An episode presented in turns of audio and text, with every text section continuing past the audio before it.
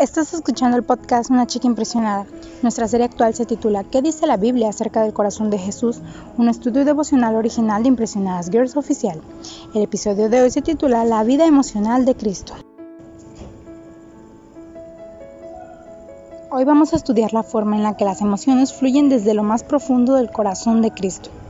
Y es que una de las doctrinas en el área de la cristología que es difícil de comprender para algunos cristianos es la humanidad permanente de Cristo. Todos conocemos acerca de que Jesús, el Hijo de Dios, descendió del cielo en forma encarnada. Pasó aproximadamente tres décadas como humano y luego regresó al cielo para volver a su estado preencarnado. Así que al ver de cerca sus días en la tierra a través de lo que podemos leer en los relatos de los cuatro evangelios, podemos ver su humanidad. Cuando vemos el sentimiento, las pasiones y los afectos de Cristo encarnado hacia los pecadores y los que sufren, como se nos da en los cuatro evangelios, estamos viendo quién es Jesús para nosotros hoy. Y esa carne que asumió el Hijo fue verdadera, plena, completa y es totalmente humana.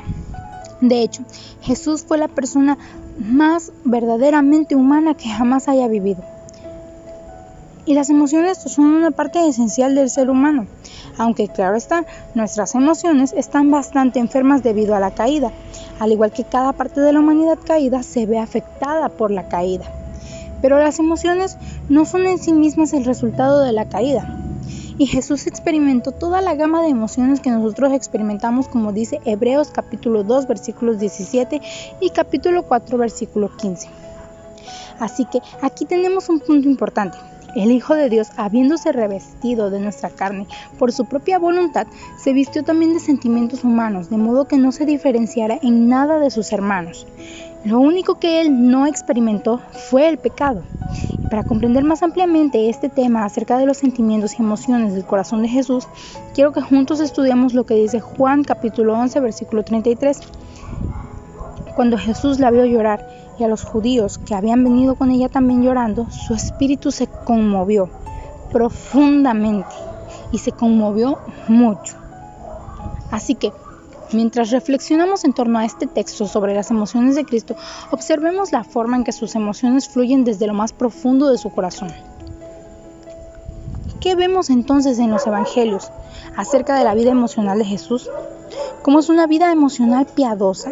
Bueno, es una vida interior de perfecto equilibrio, proporción y control, por un lado, pero también de una gran profundidad de sentimiento por otro lado.